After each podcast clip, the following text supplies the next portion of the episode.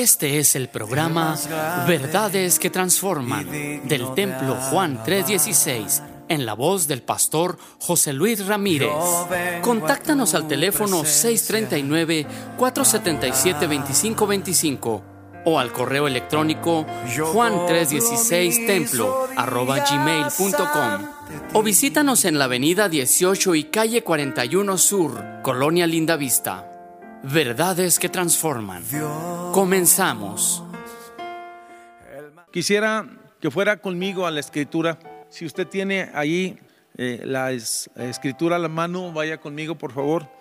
Al Evangelio según San Juan, el último capítulo, capítulo 21, dice la escritura, después de esto, Jesús se manifestó otra vez a sus discípulos junto al mar de Tiberias y se manifestó de esta manera.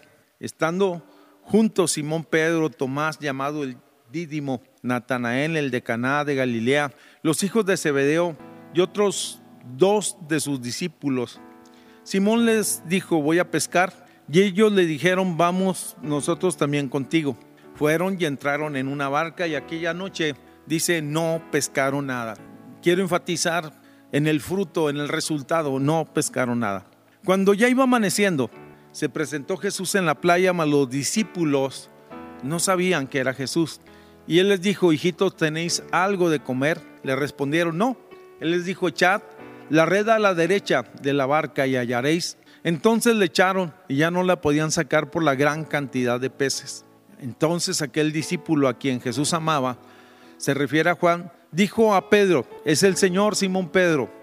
Cuando yo, que era el Señor, se ciñó la ropa, porque se había despojado y se echó al mar. Y los otros discípulos vinieron con la barca, arrastrando la red de peces, pues no distaban de tierra sino como 200 como 200 codos. Al descender a tierra, vieron brasas puestas de un pez encima de ellas y pan. Y Jesús les dijo, traed de los peces que acabáis de pescar. Subió Simón Pedro y sacó la red a tierra llena de grandes peces, 153 y aún siendo tantos la red no se rompió. Jesús le dijo, venid, comed.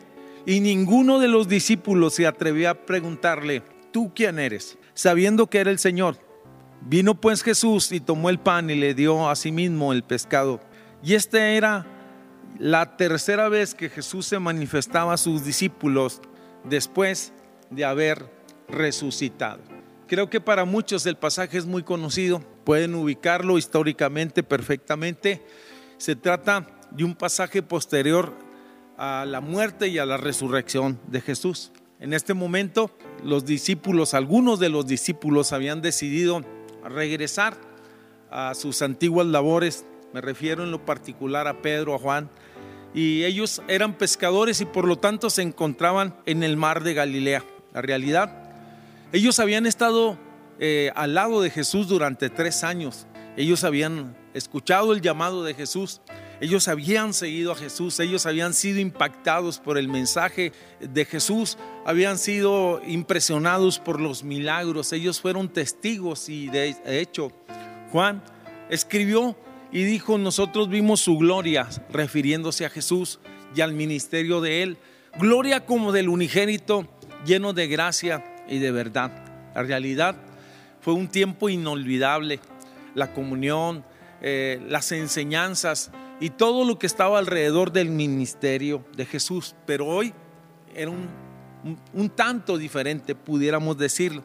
La realidad de las cosas, la situación estaba muy difíciles en, en la ciudad de Jerusalén, socialmente, políticamente.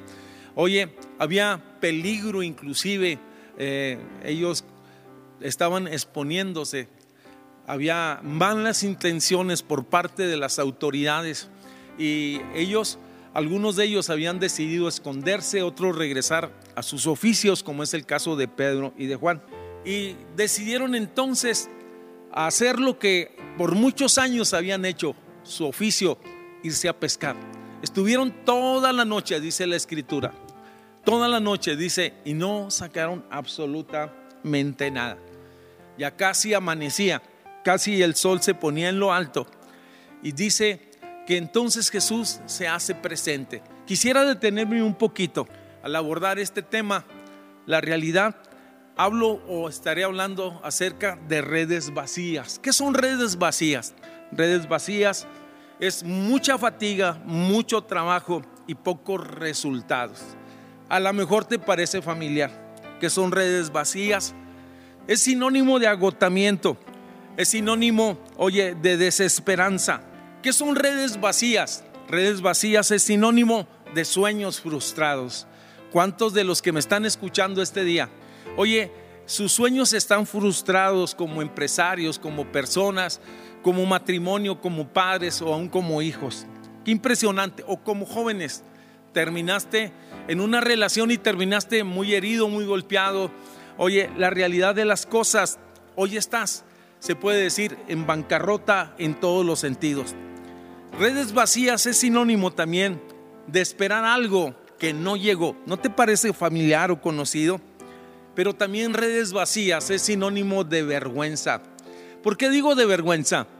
Porque los discípulos eran pescadores y regularmente si tú has estado eh, en un lugar de pesca en el mar o en, en algún lago, se juntan, se conocen y regularmente todos cuando llegan a la orilla se preguntan cómo te fue de pesca y pueden ellos decir, tuvimos una gran pesca.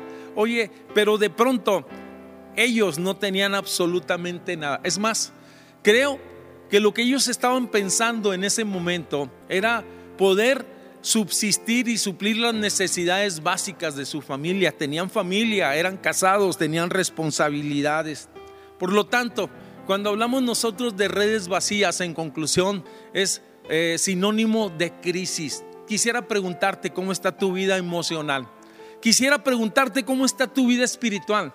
Quisiera preguntarte cómo está tu negocio. Quisiera preguntarte cómo está tu familia.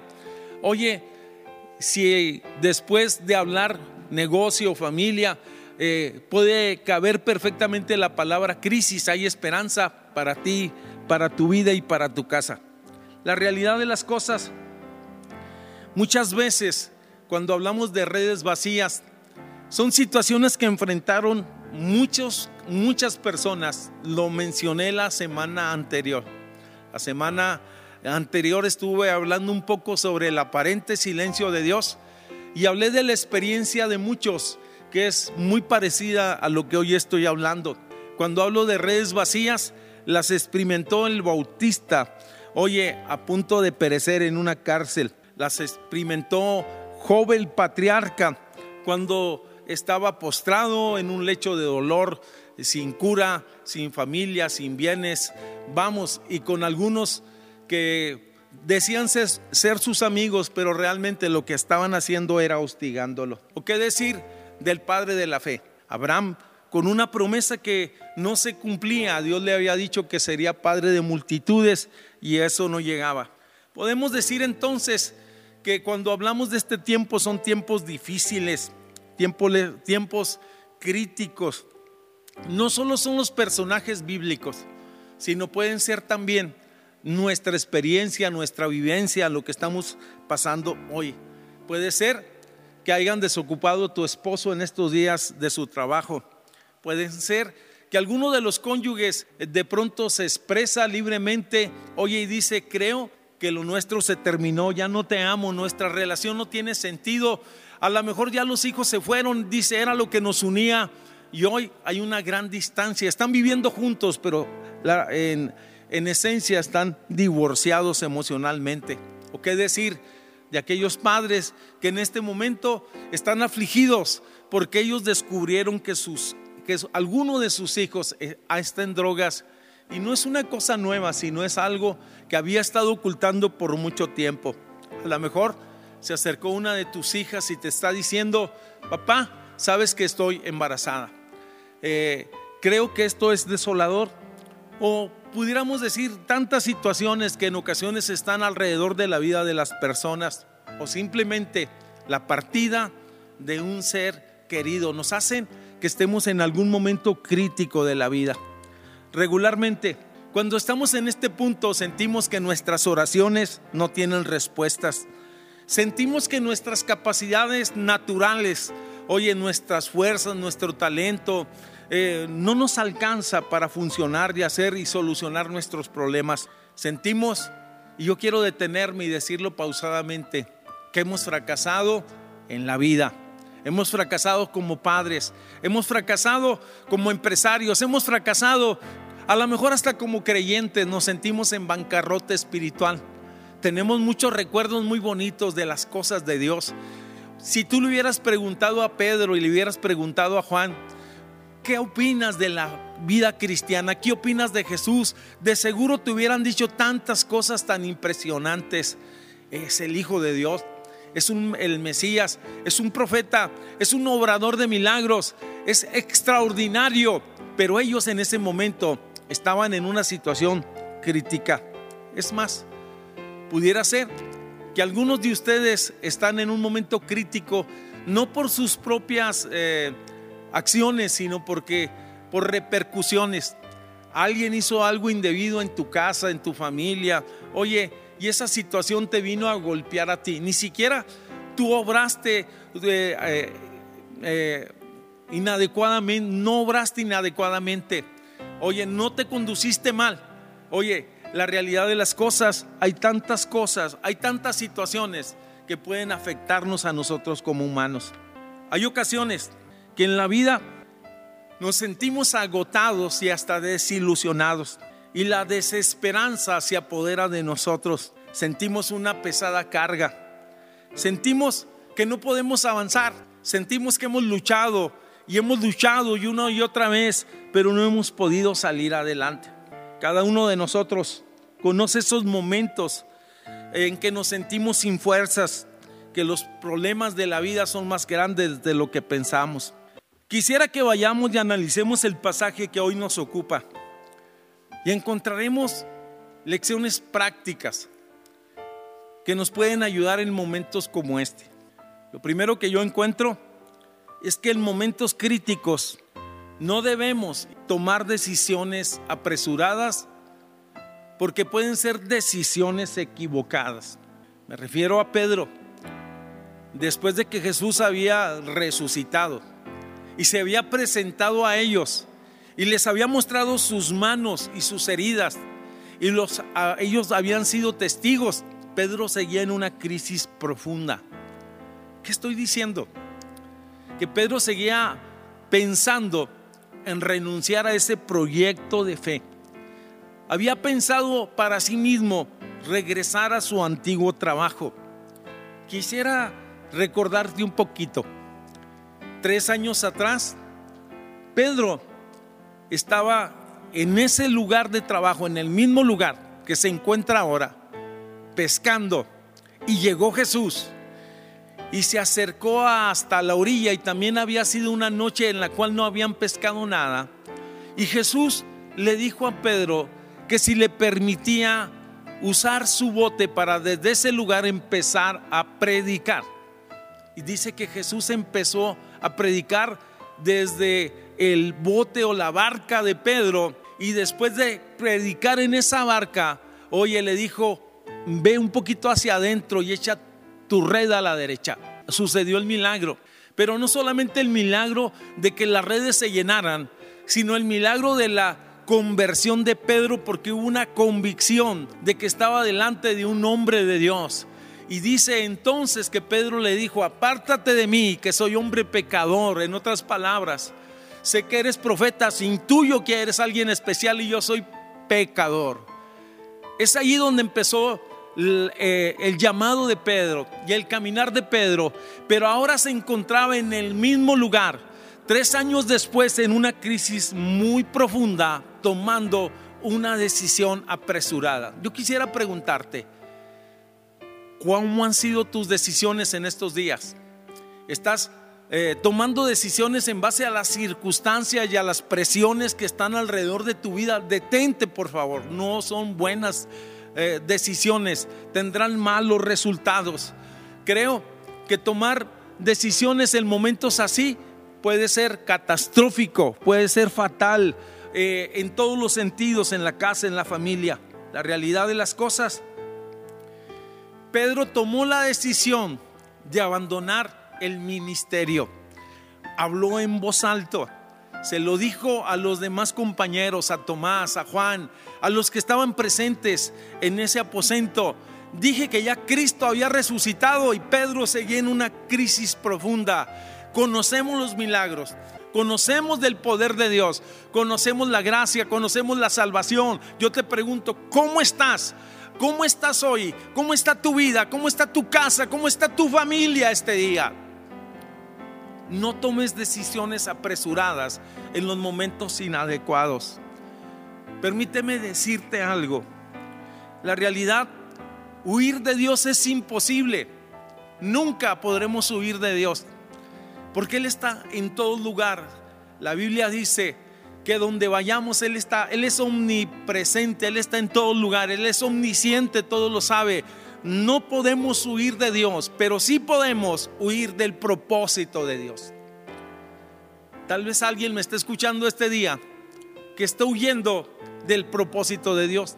No le estoy diciendo que no es cristiano, no le estoy diciendo que no es salvo, le estoy diciendo que va en el sentido contrario al propósito divino de Dios. Empezaste a alejarte del propósito de Dios por amistades, por presiones, por circunstancias o por lo que estamos viviendo hoy. Te sientes presionado, te sientes desilusionado. Yo te digo, detente.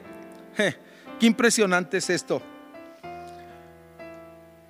La realidad, un líder desalentado siempre va a influir en muchas personas. Nunca has oído a una mamá o a un papá, un líder de casa, diciendo no tienes sentido seguir viviendo. De pronto todos los integrantes de esa familia entran en esa misma temática, en ese mismo pensamiento. ¿No has oído líderes diciendo no tiene caso servir a Dios? Muchos que son débiles en la fe, Oye, toman esas palabras. Yo dije que el liderazgo es influencia y qué importante es guardar nuestro corazón y ser fieles a Dios en todo tiempo. Qué impresionante es esto. Dice entonces que Pedro toma la decisión. Se va hasta buscar sus barcas cerca del mar de Galilea. Por cierto que es un lugar hermoso. Llega a aquel lugar. Allí estaban sus barcas Allí estaban sus enseres, sus anzuelos, sus redes. Y entonces decide olvidarse o tratar de olvidarse de esos tres años en los cuales había servido a Jesús. Te compartiré algo. Aquellos que conocimos un día a Jesús, cómo es difícil que nos que salga de nuestro corazón y de nuestro pensamiento. Me ha tocado escuchar personas que se han alejado de Dios por años pero todavía está una palabra, un texto, un canto, una inquietud. Es tiempo de volver a Dios. Quiero hablarle a aquellas personas que servían a Dios y que servían de veras, de verdad, en espíritu y verdad y con fuerza y con alegría y con gratitud. Es tiempo de regresar y servir a Dios con ánimo. Oye, es tiempo de regresar y hacer las primeras obras, despojarnos de todo peso que nos asedia. Vemos a Pedro entonces y sus amigos entrando en el mar de Galilea. Fueron a los mismos sitios que conocían por muchos años. Conocían perfectamente el lago, no es tan grande. Tenían sus carnadas favoritas, experimentaron unas una y otra y otra vez y no sacaron nada. qué impresionante es esto. Qué impresionante es esto. Si Dios no está en nuestras vidas, veremos pocos resultados. Si nos alejamos de Dios, veremos pocos resultados. Si no incluimos a Dios en nuestros planes, veremos pocos resultados. Si tomamos decisiones equivocadas, veremos pocos resultados. En un escenario como este, de crisis, de desolación, de opresión, de tristeza, oye, no sé, es ahí donde Jesús se hace presente en la noche más oscura, cuando ya casi amanecía. Permíteme decirte que a lo mejor estás en un punto en el cual verás la gloria y la manifestación de Dios. Dios no te ha dejado, Él está pendiente, Él está atento, Él tiene control de todas las cosas. Pudiera ser que el día de ayer o esta semana estuviste llorando con tristeza, con amargura, con desolación. Te digo algo, hay esperanza, porque Él sabe dónde estamos y cómo estamos. En momentos como estos Jesús se hace presente. Qué impresionante es esto. Gracias a Dios, porque Él nos busca. Vamos, Él nos ama con amor, como decía el canto hace un momento. El amor de Dios para con nosotros es impresionante.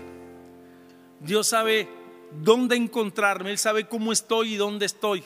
Él conoce mi condición. Él sabe mi, situación. Cuando Jesús se hace presente, las circunstancias cambian. La realidad de las cosas, cuando Jesús se hace presente, podemos experimentar la paz. Y vemos el pasaje algo interesante en el 21.6. Jesús nuevamente, como tres años atrás, desde la orilla de la playa, les habla las mismas palabras. Echen la red a la derecha de la barca y hallaréis. Esto es impresionante. Echan las redes vacías, pero había algunos inconvenientes para los que saben de pesca como ellos que son experimentados en el arte de pescar o en el oficio de pescar Número uno, no era la mejor hora. Número dos, no era el mejor lugar, las orillas de la, de la playa. Número tres, no era el mejor momento. Vamos, no había pescados alrededor. Echa la red a la derecha. Cuando Jesús se hace presente y su palabra y nos dirige con su palabra y con su presencia, entonces, aunque parezca una locura, aunque parezca que no tiene sentido, oye, veremos la gloria de Dios, veremos el favor de Dios. Y sé que me están escuchando personas que en algún momento se han parado en fe y le han creído a Dios y han creído a su palabra. Sé que a lo mejor estás pasando un momento difícil, pastor. permíteme decirte, crea la palabra, crea la palabra, crea lo que Dios dice, que Él tiene cuidado de nuestra vida que Él es el pastor de los pastores y nosotros somos colaboradores. Mujer, crea la palabra, lo que está escrito, oye, lo que Dios ha prometido para nosotros. Vamos, que Él extenderá su mano sobre nuestras generaciones, que hay un plan y un propósito para nuestras generaciones, para nuestros hijos. A lo mejor en este momento ves todo perdido en tu matrimonio, en tu negocio. Yo te digo, crea la palabra. Seremos bendecidos cuando nos acercamos y creemos a su palabra. Seremos prosperados. Echa la red a la derecha. Dice entonces los discípulos, vamos decidieron obedecer a aquel extraño, sus ojos no habían sido abiertos, no sabían todavía en ese momento, oye, que era Jesús resucitado que se había presentado delante de ellos. Cuando ellos echan la red a la derecha, la red que estaba vacía, oye, dice la escritura, entonces que la red se llenó de peces, fueron atraídos y que era casi imposible sacarlos más de 153 peces. ¿Qué estoy diciendo? Las redes se llenaron.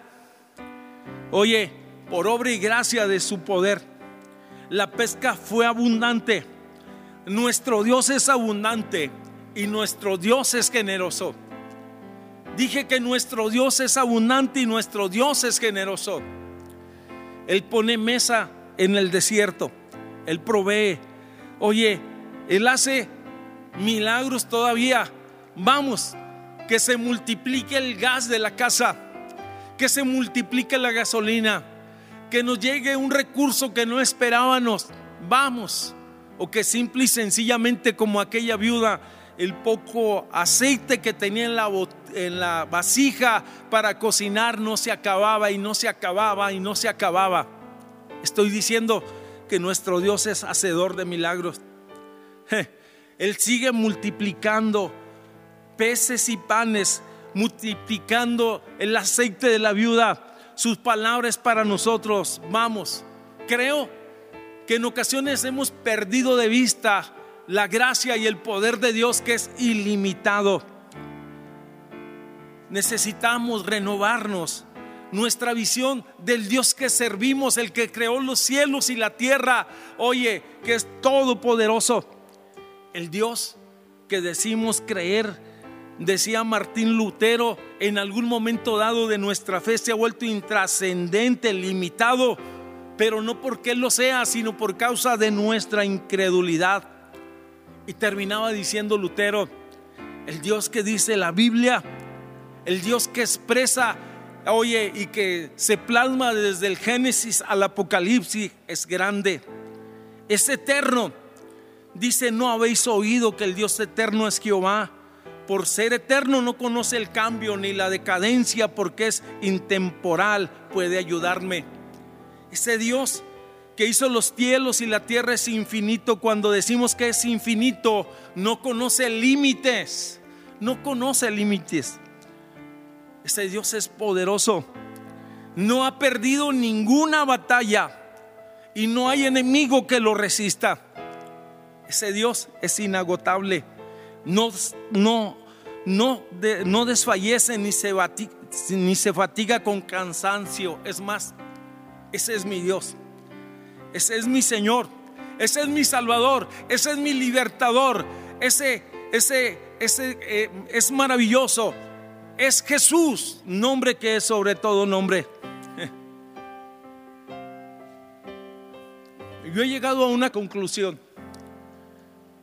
Cuando Dios hace un milagro, siempre va a haber un propósito. Siempre existirá un propósito cuando sanó aquel paralítico que tenía 38 años de paralítico, muchos creyeron en él. Cuando convirtió, oye, el agua en vino en Caná de Galilea, muchos creyeron en él. Pero lo que estaba sucediendo en el mar de Galilea, en esa madrugada, tenía un propósito, restaurar a dos de sus discípulos. Si me escuchaste bien? Los milagros de Dios son para glorificar a Dios y tienen propósitos. El propósito específico era traer al redil y traer convicción sobre la vida y los discípulos que estaban en una crisis profunda. Wow. Qué maravilloso es cuando Dios se acerca. Qué maravilloso es cuando Dios se abraza. Qué maravilloso es cuando Dios se manifiesta. Qué maravilloso es cuando Dios se deja, se expresa de una u otra forma en nuestra vida. Pero qué poderoso es cuando hay una convicción profunda en el corazón de los creyentes. El primero en reaccionar fue Juan. Y por, por lo acontecido, supo que era el Señor y se lo dijo a Pedro, es el Señor. Pedro es el Señor que ha venido a buscarnos. Juan lo reconoció, Juan lo declaró. Vamos. Pero Pedro, el atrevido, el impulsivo, decide bajarse porque estaba a corta distancia, oye, de la barca. Se le olvidaron los peces, se le olvidó el fruto, se le olvidó, vamos, el, eh, la pesca, se le olvidó todo. Y lo que deseaba él entonces era encontrarse con Jesús. Corrió a su encuentro.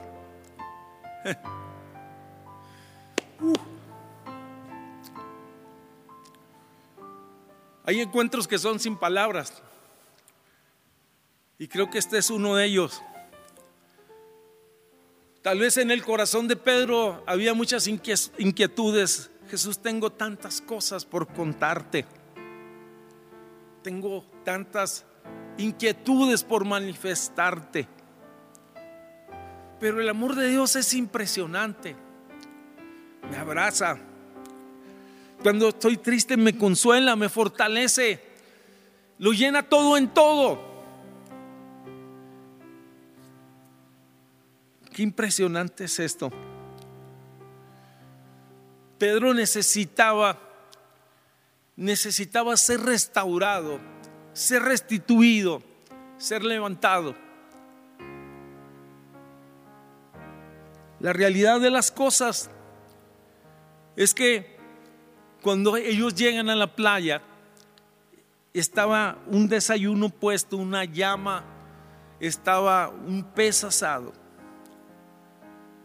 La convicción que es de parte de Dios te atrapa, te conmueve, te lleva al propósito.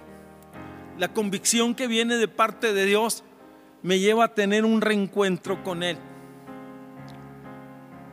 Había muchas cosas que decir. Me gusta lo que Jesús dice, hijitos, les habla con ternura, con amor. Si alguien debería de haberle reclamado Jesús era Pedro y le podría haber dicho tantas señales, tantos milagros que viste o no sé, pero simplemente lo acepta, le habla. Y el pasaje me habla a mí de una segunda oportunidad. El Señor le habla a Pedro y le dice, Pedro, ¿me amas? Se lo pregunta por tres veces.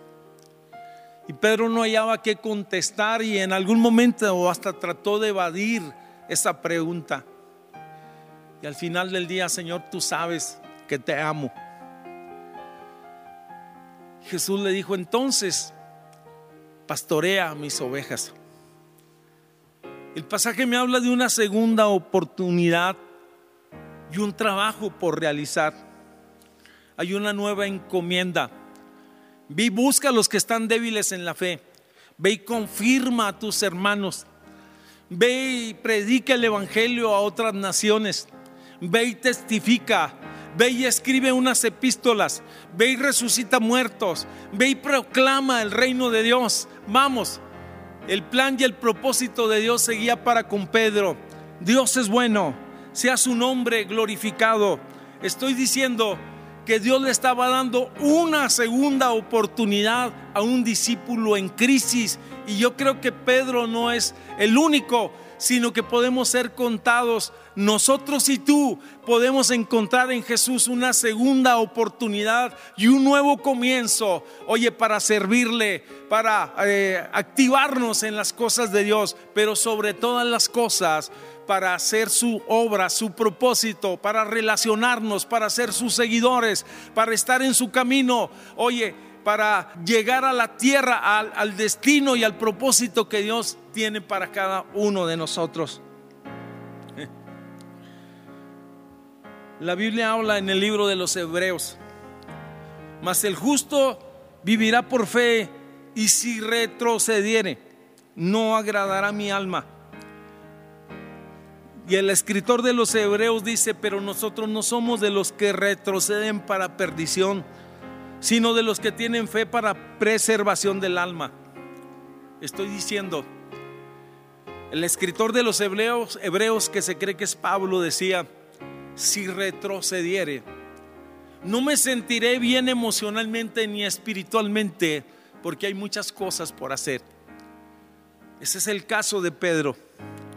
Es el caso de Pedro. Había sido restaurado, confirmado y había muchas cosas por hacer todavía. Creo que como iglesia, que como cristianos tenemos mucho trabajo más en estos días.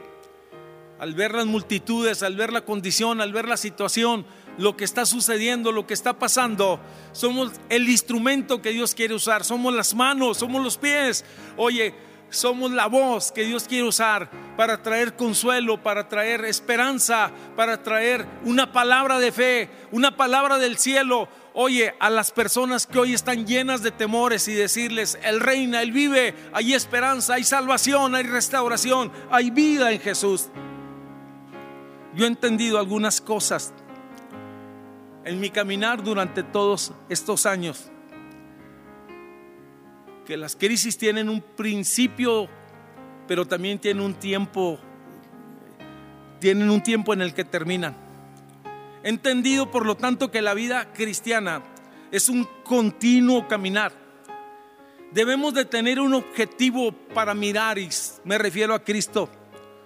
Debemos de tener un sueño para vivir y luchar por Él. Debemos de tener una visión para alcanzar y no rendirnos jamás. Debemos de tener una meta para llegar y no desfallecer antes del camino. Yo no sé cuántas veces, porque termina diciendo el pasaje, y esta es la tercera vez que Jesús se manifestaba a sus discípulos. Yo no sé cuántas veces Dios ha hablado a tu vida y a mi vida. Yo no sé cuántas personas ha enviado para decirte, ánimo, levántate, no tengas miedo. Será la, no sé, la vez tercera, cuarta, quinta, no sé, pero es un día en el que podemos reconsiderar nuestros caminos y apegarnos a sus caminos y a volver y, volver a su propósito. Este fue el programa Verdades que Transforman del Templo Juan 316 en la voz del pastor José Luis Ramírez. Contáctanos al teléfono 639-477-2525 o al correo electrónico juan316templo gmail.com o visítanos en la avenida 18 y calle 41 Sur, Colonia Linda Vista. Verdades que transforman.